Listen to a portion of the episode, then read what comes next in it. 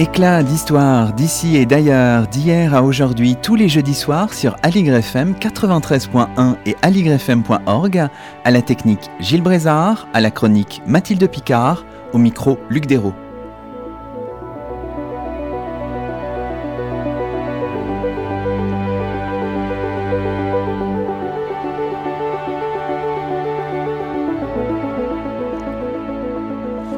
Bonsoir à toutes et à tous, c'est le 40e numéro d'Éclat d'Histoire sur Aligre FM et nous avons le plaisir d'accueillir à notre micro deux invités, Nicole Berriou et Dominique Julia. Bonsoir à tous les deux. Bonsoir. Bonsoir. Nicole Berriou, vous êtes professeure émérite d'histoire médiévale à l'Université Lumière Lyon 2, également directrice d'études émérite à l'École pratique des hautes études et membre de l'Institut. Vous êtes connu pour vos travaux sur la prédication, encore sur les pratiques dévotionnelles et sacramentelles à l'époque médiévale.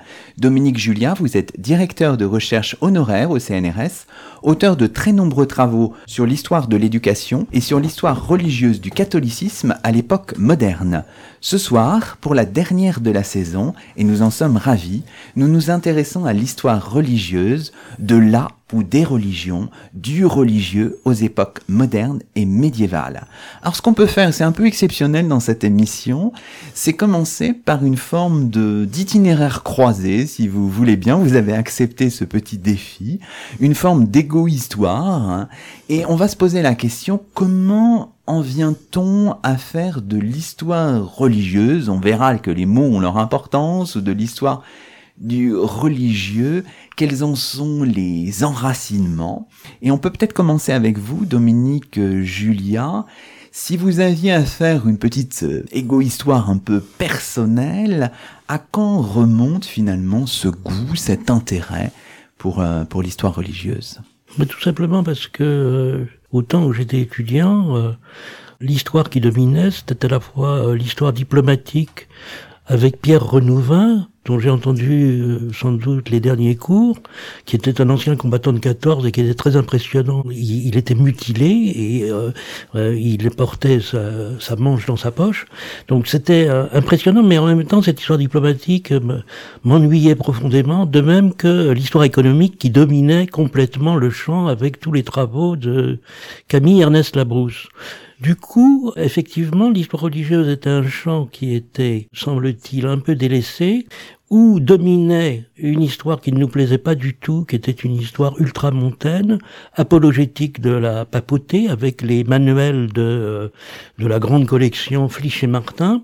Et donc, nous ressentions un, je dirais, un, un, déplaisir assez grand avec les histoires que nous lisions. Et à la Sorbonne, à ce moment-là, pour l'histoire religieuse, il y avait en gros trois, trois grands professeurs. Il y avait euh, Henri René Marou pour l'histoire antique, il y avait Michel Mola pour euh, l'histoire médiévale, et il y avait Alphonse Dupron pour euh, l'histoire moderne. L'histoire moderne m'intéressait beaucoup, et dans l'histoire moderne, les travaux de Lebras de Gabriel Lebras avait euh, beaucoup compté, c'est-à-dire que j'ai lu, j'ai lu les, notes de rez-de-chaussée des, des, articles de Gabriel Lebras qui avaient paru en 1955 et j'ai trouvé une enquête archiépiscopale euh, dans le diocèse de Reims, qui n'avait pas été étudiée, que j'étais, que je suis allé voir euh, aux archives municipales de Reims, et puis j'ai proposé un sujet, Alphonse Dupron, qui sans barguigner l'a accepté. Et euh, bon, le titre était un peu invraisemblable, c'était le clergé et la pratique religieuse dans le diocèse de Reims à la fin du XVIIIe siècle. Alors, de pratique religieuse, à la fin de mon mémoire, il n'en a pas été question, mais ce que j'ai beaucoup appris, c'est qu'est-ce que c'était que la résistance matériaux. L'histoire religieuse m'a passionné à partir du moment où je ne me suis plus trouvé comme étudiant de licence, mais vraiment comme travaillant un matériau historique que je ne connaissais pas et où il fallait que je travaille à la fois sur, euh, je dirais, les origines sociales du clergé et d'autre part sur le vocabulaire et le lexique de ce clergé. Et donc là, j'ai découvert que c'était quelque chose, j'ai découvert que je, je n'arriverais sans doute pas à saisir, comme je le pensais au départ, la foi des, des, des hommes du XVIIIe siècle, parce que je, ce que je découvrais, c'est que je, cette foi n'était connaissable que par le filtre des catégories de pensée des clercs. Et donc, euh, en gros, ce que m'a appris la résistance des matériaux, c'est que je découvrais que dans les réponses des curés, j'avais les catégories de pensée apprises au séminaire. Est-ce qu'il y avait une dimension plus, plus personnelle? Est-ce que votre parcours personnel, spirituel, euh, religieux, je ne sais pas, vis-à-vis de la religion, a compté dans le fait que vous deveniez un historien de religion? Ou est-ce que cette question n'a pas beaucoup de sens. Enfin, quel est votre rapport avec ce, questionnement? Est-ce que c'est intéressant? Est-ce que il faut poser aux historiens du religieux la question de leur propre parcours personnel du point de vue religieux? Peut-être qu'il faut le poser euh, différemment, me semble-t-il. C'est-à-dire, euh, euh, bien sûr, ça a joué. Je suis, je suis croyant.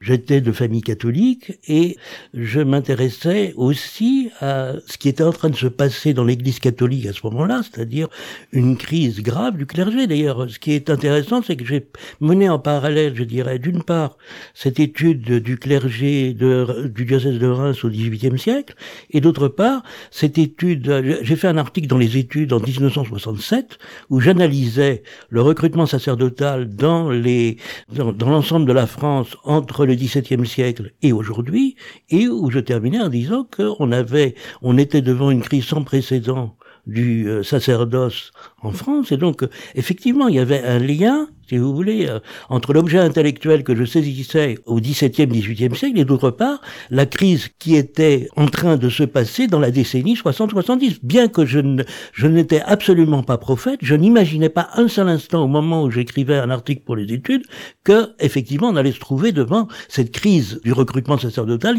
qui a marqué un, un manifeste effondrement à partir des années 75. Alors quant à vous, euh, Nicole Berriou, euh, vous avez donc commencé vos, vos travaux, si j'ai bien vu un petit peu la chronologie. Un petit peu plus tard, là, on est à la fin des années 60, dans un contexte aussi effervescent. Hein. C'est, c'est mai 68 et qui compte, évidemment, pour, euh, pour l'Église. Et vous vous engagez aussi dans des travaux d'histoire religieuse. Alors, si j'ai bien retrouvé les choses, mhm. vous faites un mémoire de maîtrise qui s'intitule Les Chapellini dans la province ecclésiastique de Reims. Décidément, on n'en sort pas.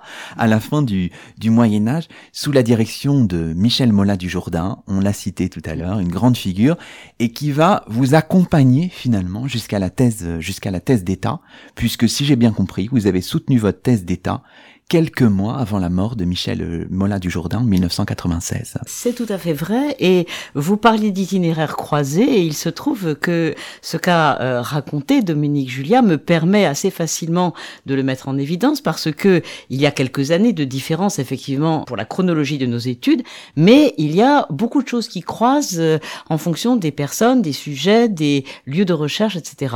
Les personnes parce que Michel Mola était pour moi au centre, c'était le grand médiéviste de la Sorbonne et, il était déjà à ce moment-là connu, mais quand même plutôt en début de carrière. Donc euh, il avait vraiment un rayonnement exceptionnel et tous les étudiants mouraient d'envie de suivre ses cours.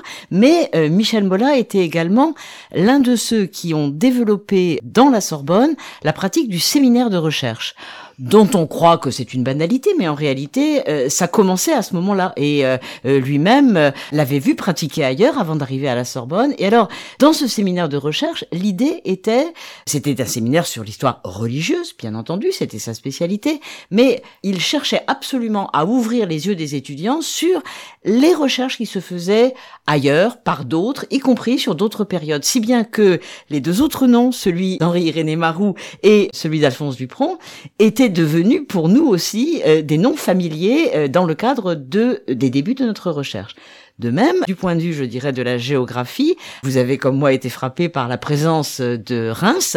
Pour Dominique Julia, c'était le, simplement le diocèse. Pour moi, carrément la province ecclésiastique, c'est-à-dire tout le nord et l'est de la France. Il y a une douzaine de diocèses et pourquoi? Parce que c'est une des régions de France, pas loin de Paris, donc facile à traiter pour des étudiants parisiens, mais en même temps d'une immense richesse archivistique. Et je crois que c'est aussi quelque chose qui nous rapproche, c'est-à-dire avoir au fond fait nos classes en travaillant sur les documents d'archives. Et donc euh, en essayant de comprendre non pas simplement la religion pour la religion, mais à travers cette histoire religieuse, d'accéder à la vie sociale, de comprendre comment vivaient les clercs, les laïcs, etc. Avec effectivement cette difficulté d'aller jusqu'au laïque parce que c'est la majorité silencieuse et que ceux qui écrivent, c'est encore plus vrai au Moyen Âge, ce sont les clercs, bien entendu. Et donc, il y a beaucoup d'éléments qui sont communs entre nous.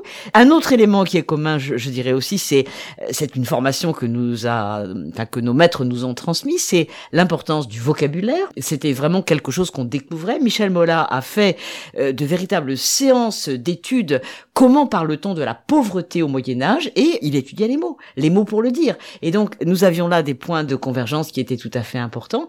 Le point sur lequel nous divergeons, c'est que comme je suis un peu plus jeune dans la carrière, euh, je me suis trouvé devant la possibilité de poser une question qui allait à rebours un petit peu de ce qu'il vient d'exprimer que j'avais vécu moi-même. Les catégories de pensée étaient les catégories des clercs.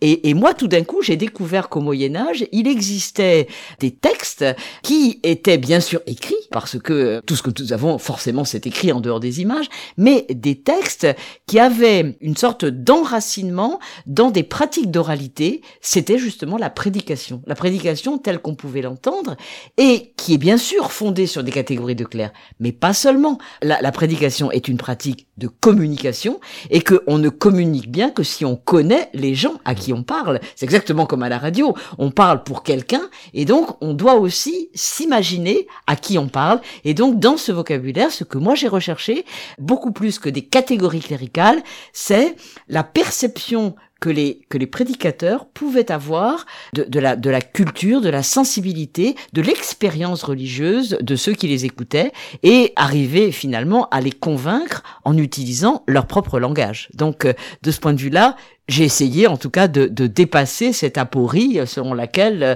on ne connaîtra jamais que l'éclair en quelque sorte jusqu'à l'époque très contemporaine. Et est-ce que le contexte qui est celui de, de Vatican II et de l'après-Vatican II, de la crise de 68 dans laquelle vous baignez là, au moment où vous commencez vos travaux d'historienne, est-ce que ce contexte pèse sur vos propres travaux, enfin les modèles euh, Comment comment faites-vous l'articulation entre ce qui se passe à la fin des années 60 et ce que vous faites en tant qu'apprenti historienne, Nicole oui, Berriot? Je pense que euh, ça a été un aiguillon au sens où c'est avec cette crise que on a vu en France en particulier, mais peut-être sur un modèle italien d'ailleurs, parce que les Italiens avaient commencé très tôt, une euh, remise en question de la façon de travailler l'histoire. Et je dirais pour la France, moi ce qui m'a énormément frappé, c'est le, la possibilité de dialoguer avec des spécialistes du religieux d'autres périodes. Le fameux groupe de la Bussière, euh, auquel j'ai moi-même euh, donc eu la chance de pouvoir participer, c'était ça. C'est-à-dire, dans ce contexte de Vatican II, comment interroge-t-on l'antériorité historique? Comment va-t-on regarder l'histoire en travaillant sur la longue durée? Et, je crois que c'était plutôt un aiguillon, vous voyez, euh, qu'autre chose, et donc une remise en question qui s'inspirait beaucoup de toute la recherche italienne dans des grands colloques qui se tenaient du, du côté de Milan, à ce qu'on appelait les colloques de la Mendola, et qui ont repensé véritablement tous les domaines de l'histoire religieuse en décalant justement vers la vie religieuse euh, des laïcs, qui a beaucoup beaucoup marqué euh, ces grands colloques euh, qui servaient un peu de modèle pour nous-mêmes. Bon, pour nous replonger un petit peu dans ce contexte-là, que je vous propose de faire, j'avais eu la chance en 2014, quelques semaines avant son décès, de, de m'entretenir avec Marc Venard, et on peut le réécouter parce qu'il va nous, nous raconter, Marc Venard, c'est le, le grand historien de la, de la réforme du XVIe siècle, de la réforme catholique plutôt, et il va nous, nous raconter un petit peu ce qu'il a mené de l'histoire économique à euh, l'histoire religieuse, le tout dans un contexte où l'histoire dite des mentalité se, se développe. L'entretien avait été réalisé dans le cadre de l'émission Au miroir de Clio que j'animais sur la radio de Rouen R2R. C'était en septembre 2014, donc quelques semaines avant la disparition de l'historien. Et le son nous est proposé par Gilles Brézard. Quand euh, j'ai rendu compte à la brousse de mon mémoire de maîtrise, il m'a dit oui, c'est très bien, on voit bien comment les choses se passent, mais qu'est-ce qu'ils pensaient, ces paysans? Qu'est-ce qu'ils pensaient ça, ça m'a fait question. Je me suis dit, la question était celle, au fond, qui correspondait pour une génération un peu, à peine un, peu plus âgée que moi, à ce passage du règne de l'histoire économique à l'histoire des mentalités. Donc, qu'est-ce qu'il pensait? J'ai eu dans l'idée que c'était par la religion qu'on pouvait le mieux atteindre ce que les gens pensaient à ces époques-là.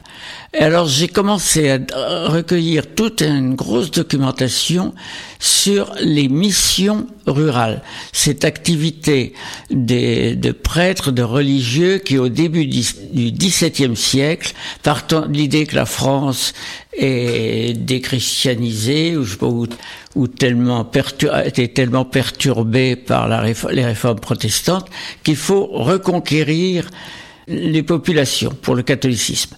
Et euh, tout spécialement les campagnes, parce que dans les villes, il y avait eu toujours beaucoup de prédications, etc. Mais les campagnes étaient considérées comme désolées. Des gens comme Saint Vincent de Paul faisaient de la religion des campagnes des tableaux d'une noirceur épouvantable. Donc, travailler là-dessus. À partir d'ouvrages destinés à guider les missionnaires, et puis un petit peu à partir de, euh, déjà de documentation sur le terrain, mais à Paris, c'était pas encore tellement de documentation sur le terrain.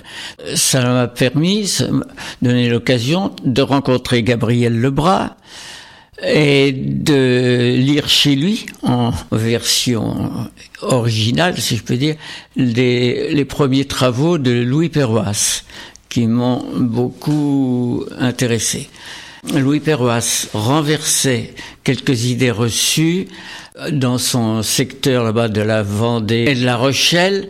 Il remarquait que, contrairement à ce qu'on disait, c'était pas les missions justement qui avaient fait des des régions plus dévotes que d'autres, que les missions réussissaient là où les gens étaient dévots, je dirais pas naturellement dévots, mais et puis qu'elles rataient là où les gens n'étaient pas préparés.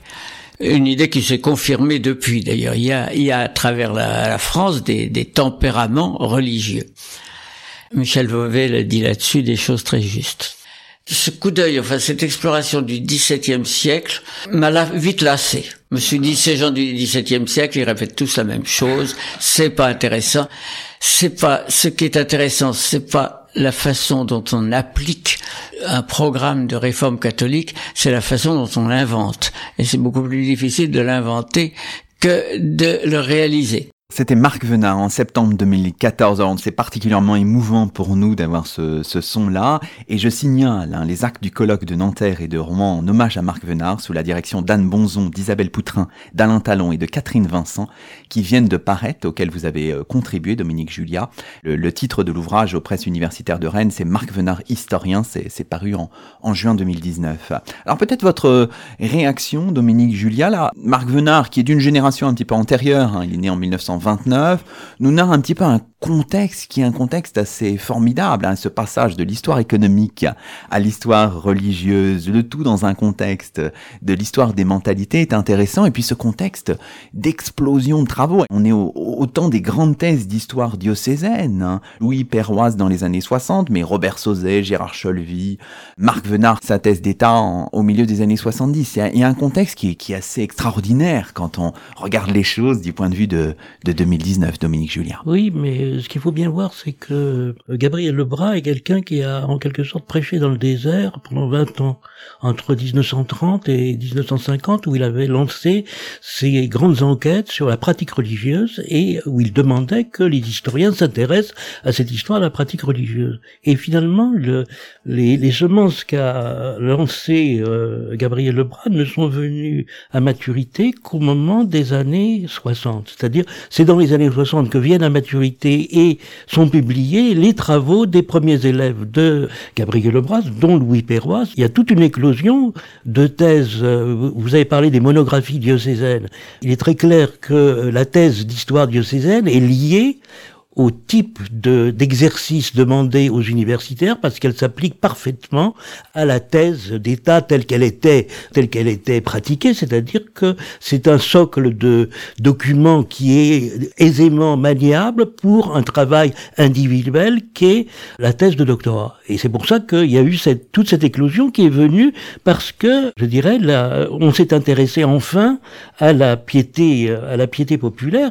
Je dirais que, euh, d'une certaine façon, ce qui intéressait euh, Gabriel Lebras, c'est la pratique ordinaire, c'est-à-dire la piété ordinaire des fidèles, leurs observances. D'ailleurs, il parle très, il parle beaucoup plus d'observance, je dirais, que de que de dévotion.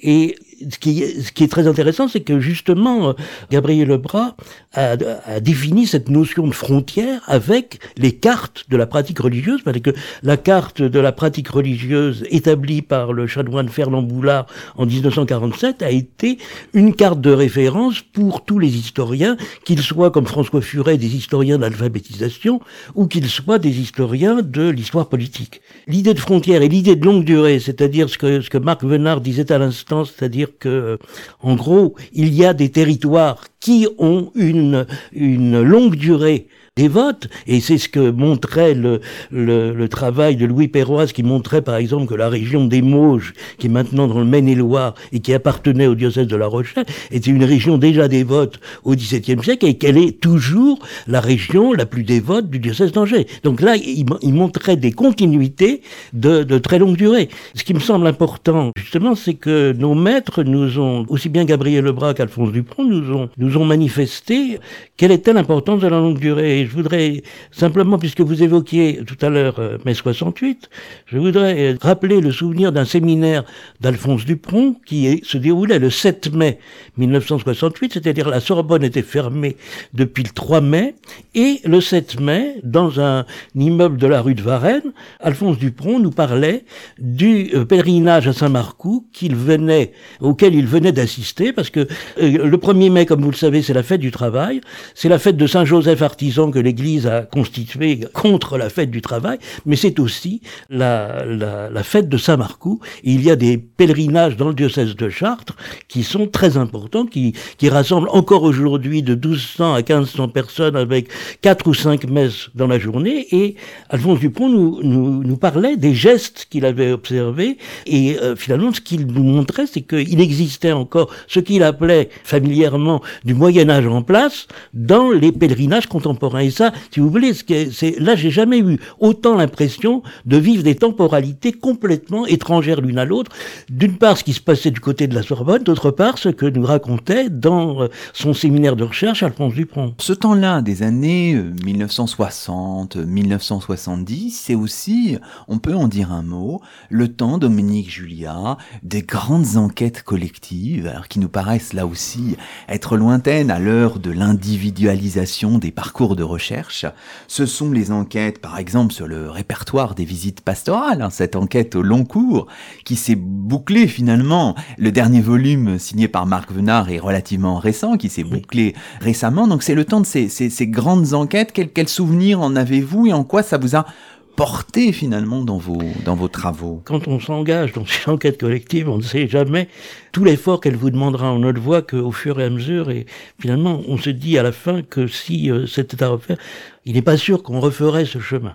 Finalement, le, le, le répertoire des visites pastorales, c'est une idée à laquelle pensait Gabriel Lebras dès les années 45-50. Euh, et une fois qu'il est à la retraite, il a du temps pour, il a, il a de la ténacité dans ses idées. Et euh, l'idée qu'il a, c'est de, de constituer ces répertoires de visites pastorales qu'il n'a pu, qu'il n'a pas pu diriger pendant toute sa vie active parce qu'il était occupé par des tas de fonctions.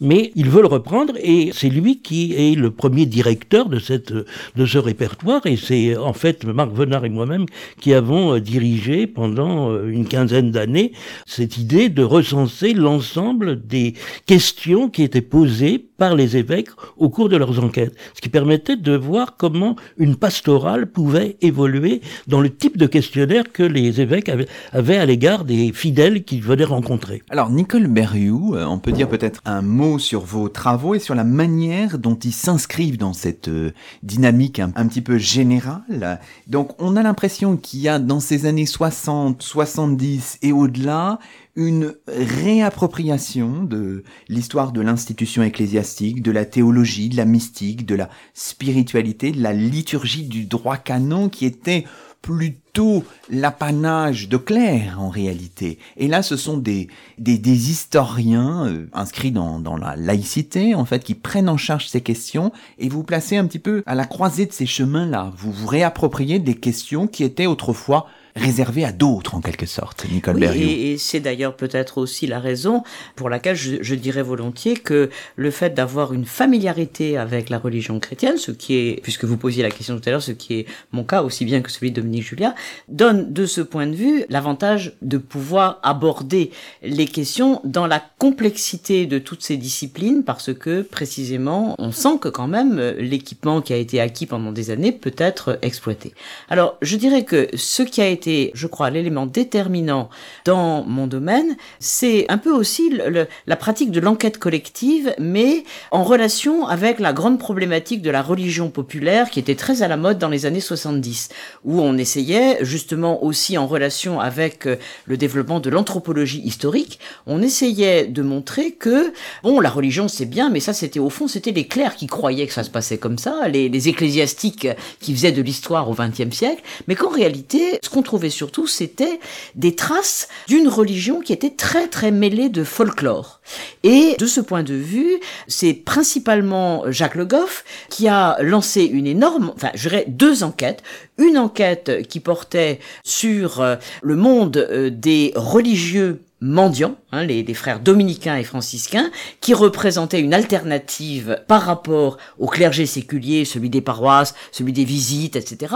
Et donc euh, qui pouvait aussi avoir une autre façon de placer sa relation avec les laïcs. Et donc il a développé une enquête tout à fait intéressante qui était fondée sur le postulat qu'au fond, les frères mendiants s'installaient en ville, et que la présence de couvents mendiants dans les villes devenait le critère d'une définition de la réalité urbaine. Et ça a duré là aussi des années, il a lancé beaucoup d'enquêtes là-dessus. Et l'autre enquête, il l'a faite sur les récits que racontaient les frères mendiants principalement dans leurs sermons, qui étaient des anecdotes assorties de morale, pour lesquelles on a gardé le, le, le terme latin d'exempla, et il a donc développé une énorme recherche dans ce domaine. Et c'est à travers, si vous voulez, ces deux catégories d'enquête que je me suis trouvé moi-même en présence de ces recherches qui étaient en cours et qui m'ont en soi intéressé, mais avec la conviction que ni l'une ni l'autre ne pouvait suffire à maîtriser la complexité de la réalité historique. Et c'est la raison pour laquelle je me suis dit par exemple les exemples là c'est bien joli mais ce sont des récits ce sont des outils à l'intérieur de pratiques de communication qui sont la prédication. Et on ne peut pas réduire la prédication simplement à ces anecdotes. Il faut donc travailler les sources qui nous permettent de comprendre comment se faisait la communication dans son ensemble entre ces deux univers. Parce que ces frères mendiants sont prédicateurs par vocation. Ça n'existait pas avant. Le clergé séculier prêchait un peu, mais enfin, c'était pas son rôle principal. Donc là, on a une catégorie qui est vouée à la prédication et qui s'installe principalement, effectivement, dans les villes, comme le disait Jacques Le Goff, et qui des villes vont développer une pastorale qui donc euh, intègre ville et campagne et reprennent bien sûr des éléments culturels du monde rural, mais il est beaucoup trop simpliste de dire que c'est simplement le reflet d'un folklore. Il se crée un amalgame constant entre ces différents niveaux culturels et ces différentes sensibilités religieuses, et c'est ça qui m'a passionné, c'est qu'à travers les mots, on arrivait à voir comment la communication se construisait, qui était une communication fondée sur euh, l'expérience, la sensibilité, la culture des gens, ce que Marc Vénard reconnaît lui-même quand il dit, au fond, les endroits où les missions prenaient, c'est les endroits où il y avait déjà un terrain, un terreau, je dirais, qui était prêt. Et c'est un peu ce que je retrouvais moi aussi dans, dans, les prédicateurs euh, au moment où vraiment la prédication se développe à partir du 13e. Bon, alors on peut peut-être clôturer cette, euh, cette première séquence de, de l'émission, non pas en revenant, je, je voulais qu'on le fasse, mais vous, vous y avez fait une allusion, Nicole Tout à l'heure, sur les structures d'échange, de dialogue entre les historiens du religieux dans les années 60, 80, au-delà, avec le fameux groupe de la Bussière, hein, dont la première réunion remonte en fait à 1958 chez Charles de la Roncière à Florence, et puis qui s'est réuni entre 67 et 77 à l'abbaye de la Bussière, en Côte d'Or, avant de se poursuivre encore euh, aujourd'hui dans d'autres dans d'autres lieux, mais peut-être en, en, revenant sur, sur la question qui nous hante depuis le départ. Alors que faut-il dire finalement? Est-ce que vous êtes des historiens des religions, de la religion, du religieux? Est-ce que vous faites de l'histoire euh, religieuse? Que faut-il dire si on se place euh, cette fois aujourd'hui, euh, Dominique Julliard? Quels sont les, les mots pour le dire? Je pense qu'on peut parler d'histoire religieuse, On peut parler d'histoire du christianisme et même pour la période qui se situe après la Réforme, euh, on parle d'histoire du catholicisme ou d'histoire du protestantisme. Je pense que il faut bien définir les choses, parce que euh, ce, qui s'est passé, me semble-t-il, dans les 50 dernières années, c'est tout de même une une déconfessionnalisation de l'histoire euh, religieuse. C'est-à-dire que on parlait de Kirchengeschichte, c'est-à-dire d'histoire de l'Église. La Société d'histoire religieuse de la France ne s'appelle Société d'histoire religieuse de la France que depuis 1985. Avant, elle avait un titre qui est devenu obscur à nos contemporains, qui était Société d'histoire ecclésiastique de la France. je crois que c'est très important de voir que nous ne, ce n'est pas une histoire euh, institutionnelle de l'Église que les historiens du religieux font aujourd'hui. Ce qui a été très important dans les années euh, récentes, c'est tout de même par exemple l'entreprise à laquelle Marc Venard a d'ailleurs participé, qui est l'histoire du christianisme. Et euh, dans le manifeste de l'histoire du christianisme que les directeurs des volumes avaient écrit au moment de leur euh, de, la parution de ces dix volumes qui sont une somme de l'histoire religieuse telle qu'elle s'est pratiquée entre les années 1960 et 2000, ils disaient très clairement que euh, leur but n'était pas de réécrire une histoire des dogmes ni une histoire des littératures chrétiennes, mais bien les mouvements de spiritualité, les élaborations intellectuelles et l'instrument conceptuel avec lesquels les générations successives des chrétiens ont cherché à exprimer dans le langage de leur temps le donné immédiat de leur foi en Dieu. Donc euh, les historiens du religieux cherchaient essentiellement à laisser aux théologiens le soin d'écrire une histoire du salut et pour eux il s'agit il s'agit d'écrire une histoire qui est complètement insérée dans l'ensemble des contextes économiques, sociaux, politiques où se situe cette histoire religieuse. Compliqué, c'est qu'on a l'impression quand même que dans cette déconfessionnalisation que vous décrivez, il y a aussi une perte de repères, de, codes culturels, des codes religieux, une perte de repères de, de toute cette culture qui fait que l'histoire des religions, l'histoire du religieux a perdu la place prééminente qu'elle pouvait avoir parce qu'elle est ignorée par exemple des commissions de spécialistes, des comités de recrutement qui recrutent. On voit très bien quand on regarde aujourd'hui les spécialistes d'histoire religieuse, c'est bien fini cette époque euh, bénie des années 60-70 là. Il y a quelque chose qui s'est passé, il y a à la fois ce processus, ce détachement qu'on décrivait à l'instant avec Nicole Berrioux, cette déconfessionnalisation, les historiens qui font de l'histoire religieuse se sont détachés du religieux, c'est un processus très intéressant, mais à tel point que le contexte global, c'est une perte de repères et que finalement, l'histoire religieuse, on ne sait plus où la saisir institutionnellement parlant. Dominique Julien. Non, je pense que ce qui se passe, c'est que effectivement effectivement, il y a ce que les sociologues appellent aujourd'hui euh, une exculturation du christianisme, c'est-à-dire que effectivement, les historiens ont eu une culture religieuse dans leur enfance et qu'ils avaient une familiarité avec le religieux. Par exemple, dans le dernier, dans le dernier numéro de la revue critique, Alain Corbin raconte qu'en 1949, il a été avec ses parents, il avait 13 ans et demi, il est allé avec ses parents à la Grande Trappe et qu'il a assisté à l'intronisation de la nouvelle abbé de la Grande Trappe et que cette cérémonie l'a, beaucoup intéressé et l'a, marqué. Et il se dit aujourd'hui, euh, dans, dans la même interview, agnostique. Les, les historiens de ma génération ont tous eu, je dirais, un rapport quelque part avec la culture religieuse de leur temps. Et ça, ce, ce contexte-là est un contexte qui a totalement disparu, ou qui a très largement disparu. Et Nicole Berriou, est-ce que cette disparition, cet effacement de la, de la culture euh, religieuse, même des, des, des historiens eux-mêmes, n'est pas inquiétant pour l'histoire religieuse elle-même? Je pense qu'il y a surtout des déplacements qui se font. C'est vrai qu'à à, l'époque à laquelle nous avons fait nos études, les choses étaient en essor face à une crise. Et il y a eu une sorte de ressaisissement en se disant mais Qu'est-ce qu'on fait? Quelle méthode euh, employons-nous pour travailler sur quoi? Moi, j'en ai retenu surtout la conviction que ma première démarche était avant tout d'être une historienne médiéviste, c'est-à-dire d'essayer de comprendre comment, à une époque donnée, la vie humaine s'inscrivait dans le temps et l'espace avec toute une série de repères qui n'étaient plus les miens. Et le danger d'être soi-même trop proche du religieux, et même je dirais d'un religieux chrétien, c'est de plaquer euh, sur ces autres époques des choses qui nous paraissent évidentes, mais qui ne l'étaient pas. Donc il fallait au contraire se garder de ça. Et pour moi, je crois que ça a été vraiment extrêmement important de ne pas avoir à, à me à m'inscrire, si vous voulez, dans un champ de religieux, mais j'ai ressenti véritablement, surtout d'ailleurs à travers les contacts avec euh, les autres, parce que je crois aussi qu'il faut insister sur cette euh, cette circulation, les échanges entre nous et avec des gens qui ne sont pas des historiens, disons, du religieux. Et finalement, on arrivait à comprendre que si on ne marquait pas une certaine attention à ces réalités-là,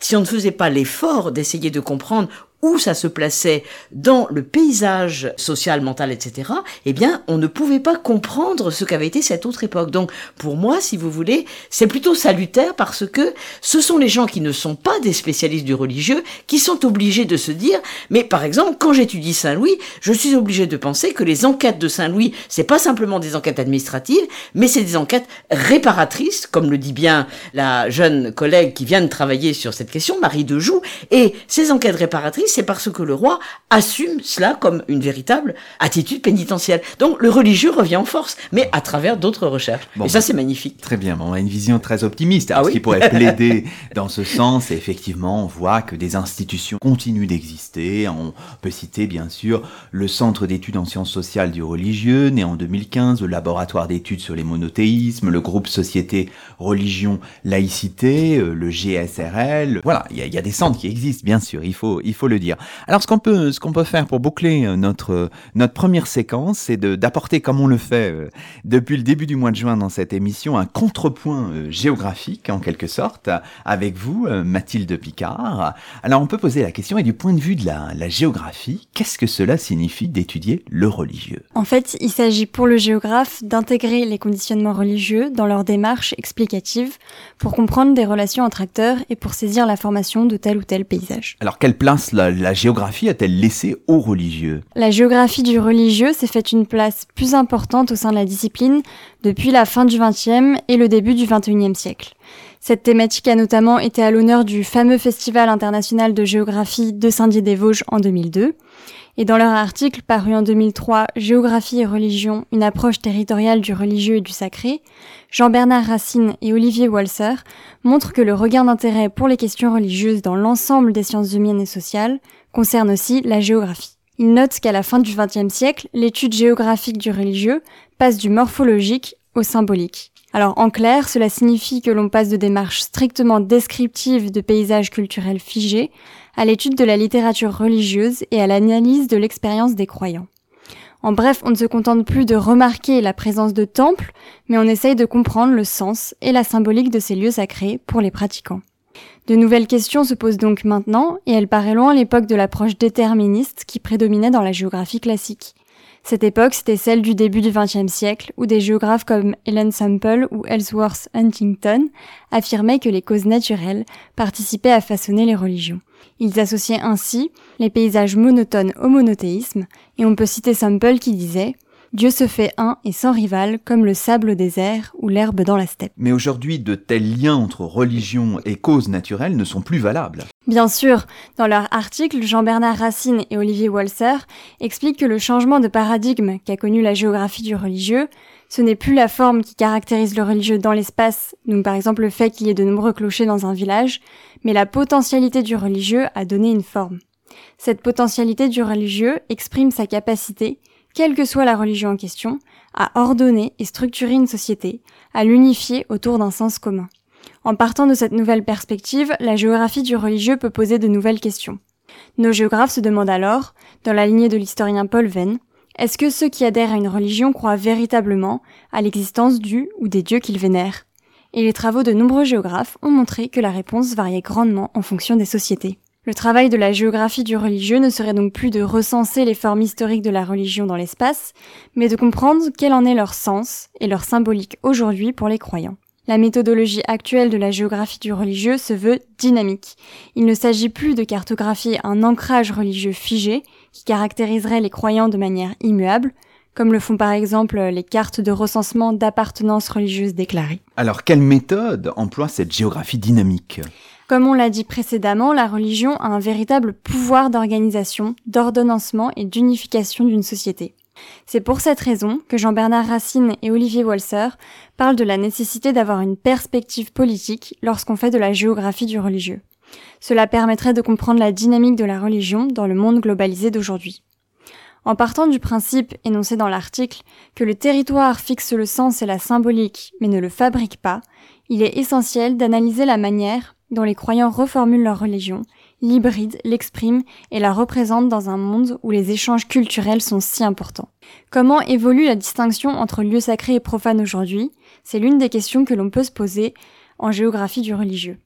Si nous avions tendance à rapprocher cette dernière de la géographie culturelle, Jean-Bernard Racine et Olivier Walser nous montrent qu'elle n'est pas non plus éloignée du champ politique. Bon, bah merci beaucoup Mathilde. Bon, ce que je vous propose, c'est de reprendre pendant quelques secondes notre souffle et de marquer une pause musicale dans cette émission Éclat d'histoire. Pour la dernière de la saison, nous avons choisi un titre de notre groupe fétiche M83. C'est Lower Your Eyelids to Die with the Sun sur Ali FM.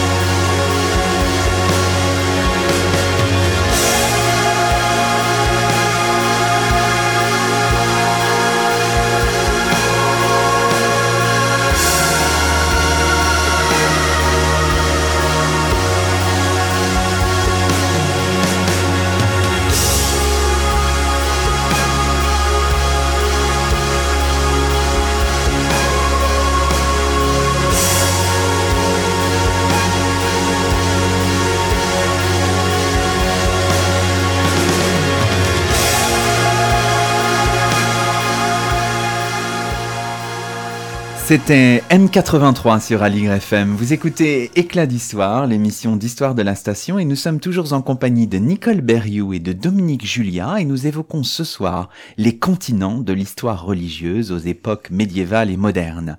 Alors ce qu'on peut faire dans la deuxième partie assez écourtée de notre émission, c'est d'envisager quelques aspects de ces continents d'histoire religieuse, en commençant avec vous, Nicole Berriou. Donc vous avez travaillé, c'est un long chemin, hein, sur la prédication la prédication comme communication, avec votre thèse d'État, hein, euh, publiée en 1998 à l'Institut d'études augustiniennes sous le titre magnifique, je trouve, L'avènement des maîtres de la parole, la prédication à Paris au XIIIe siècle. Et vous avez récemment publié un recueil d'articles intitulé Religion et communication, un autre regard sur la prédication au Moyen Âge. C'est paru chez l'éditeur Genevois Drose en 2018. Alors ce que vous montrez, vous inscrivez dans un contexte particulier qui est celui du renouveau de la pastorale au tournant du XIIe et du XIIIe siècle avec un nouvel art de, de prêcher qui délaisse l'homélie traditionnelle pour des constructions plus complexes. Et la prédication est confiée de plus en plus à des maîtres de la parole, un phénomène renforcé par l'arrivée évidemment des ordres mendiants. On dans ce contexte-là. Même si bien sûr il faut toujours être nuancé, des sermons continuent d'être écrits à l'ancienne manière.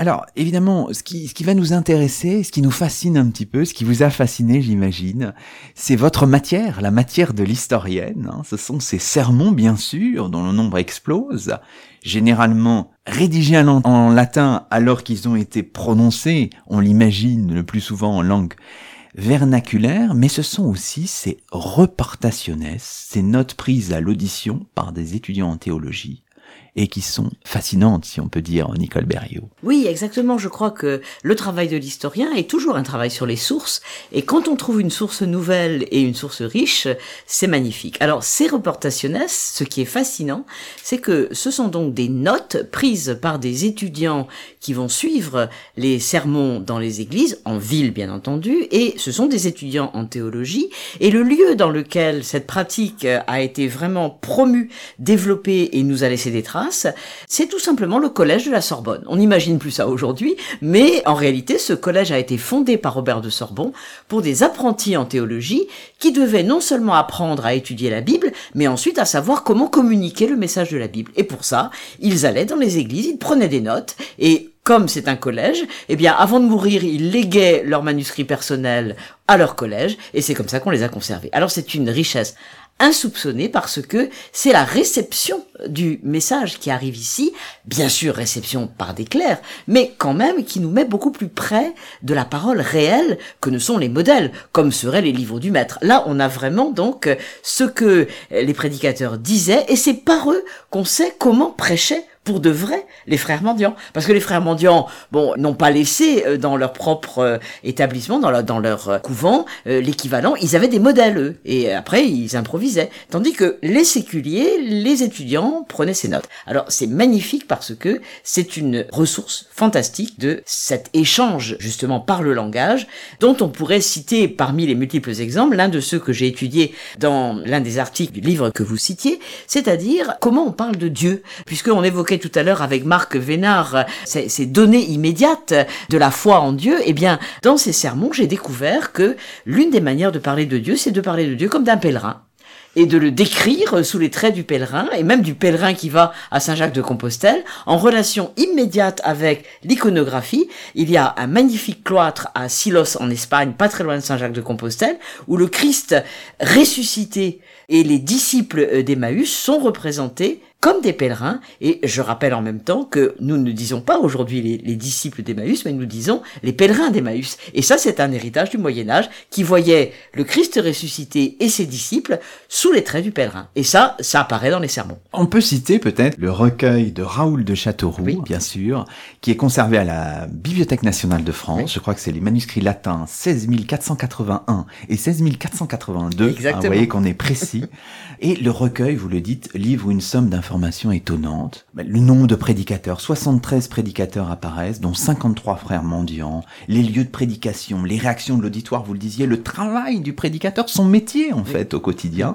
Et puis bien sûr, ça permet de s'interroger sur quel rôle pour la parole dans l'économie du salut de la, de la société chrétienne. Alors est-ce que vous pouvez nous dire dans quel moment se place la, la, la, la période que vous étudiez, 12e, 13e siècle, de ce point de vue Donc c'est vraiment l'âge d'or des des, sermons. On a l'impression qu'avant cette période, la participation liturgique apparaissait comme la voie prioritaire du, du salut. Après cette période, c'est-à-dire à la fin du Moyen Âge, on est dans une dynamique un peu différente de recherche intellectuelle, de plongée mystique. Donc là, il y a un moment particulier que vous, vous saisissez avec ces sources-là. Oui, c'est un moment de naissance, mais ça ne veut pas dire que rien n'existait parce que Maurice de Sully, qui a construit Notre-Dame, a aussi écrit un recueil de sermons pour les prêtres de son diocèse. Disons que c'était davantage émietté et que ce qui se passe est une communication de masse qui est rendue possible par l'existence des frères mendiants et donc il va y avoir euh, une manière de, de transmettre nouvellement en quelque sorte le message chrétien à partir du XIIIe siècle. Je dirais que ça ne s'arrête pas avec le XIIIe, ce sont les travaux des historiens qui s'arrêtent. Il faut continuer à travailler sur les sources postérieures, mais on a moins de reportations, au moins en tout cas euh, pour euh, la France, parce qu'elles viennent des étudiants parisiens et après ils avaient les modèles, ça leur suffisait. Mais par contre, on commence à en trouver des magnifiques en Italie qui sont en italien et qui sont des notes prises par des laïcs liés aux confréries et qui dans la culture italienne avaient appris à prendre des notes. C'est une culture de notaire. Et donc on voit là se développer véritablement euh, toute une, une autre catégorie de sources qui va apparaître pour l'Italie à la fin du Moyen Âge. Donc c'est pas terminé. Je dirais que on est encore au début, mais euh, vraiment là on a un, un, tournant qui est en train de se mettre en place et c'est au moment où le tournant émerge qu'on peut tout d'un coup créer un nouveau paysage. L'histoire continue. Hein, L'histoire continue absolument. Allusion ou référence à un livre magnifique de, de Georges Duby. Alors peut-être avec vous, euh, Dominique Julia, pour conclure cette émission, alors, vous avez travaillé sur énormément de choses, hein, on l'a pas dit tout à l'heure à nos auditeurs, mais vous êtes un spécialiste non seulement d'histoire religieuse, mais vous avez aussi sillonné les chemins complexes de l'histoire de l'éducation. Hein. Vous êtes euh, évidemment bien connu pour cela. Alors, on peut aussi euh, évoquer, pour terminer, votre, toute votre réflexion autour de l'objet des pèlerinages. Hein. Vous avez publié notamment une synthèse en 2016 aux éditions de l'École des hautes études en sciences sociales, une synthèse intitulée Le voyage au sein, un très beau titre, Les pèlerinages dans l'Occident moderne 15e, 18e siècle. Alors vous le dites, euh, au départ, le, pèlerinage c'est plutôt un objet dépourvu de dignité scientifique et vous avez contribué à lui redonner une certaine forme de, de dignité, Dominique Julia. C'est surtout, je dirais, euh, mon maître Alphonse Dupron qui a redonné une, dignité scientifique à l'objet pèlerinage. Il reprochait, je, dirais, à l'histoire de la pratique religieuse de s'intéresser seulement à à des pratiques ordinaires et de ne pas voir le, fond de la démarche que représentait le, pèlerinage. Donc il a lancé une très grande enquête collective sur les, les, pèlerinages contemporains dans la France rurale. Tous ces pèlerinages de proximité qui ont disparu pour une grande part euh, entre les années 1960 et les années 1990 étaient des lieux où on pouvait encore observer un certain nombre de gestes qui étaient les gestes habituels du pèlerinage. Parce que aujourd'hui, euh, nous sommes dominés dans l'espace médiatique par le phénomène de Saint-Jacques de Compostelle, c'est-à-dire que les pèlerins de Saint-Jacques ont été multipliés par 100. On délivrait en gros, je crois, entre 2500 et 3000 Compostellas, c'est-à-dire de certificats de pèlerinage dans les années 80. Aujourd'hui, l'année dernière, il y a eu 327 000 pèlerins à Saint-Jacques. Donc, on est dans un dans, quelque chose qui est tout à fait nouveau que personne n'aurait pu prévoir. C'est-à-dire que l'histoire du pèlerinage est une histoire à éclipse. Saint-Jacques de Compostelle au XIXe siècle, c'est l'équivalent d'un pardon breton. Effectivement, aujourd'hui, nous sommes dans un tout autre phénomène. C'est un phénomène mondialisé. Vous savez que les pèlerins venus des États-Unis dépassent maintenant les Français.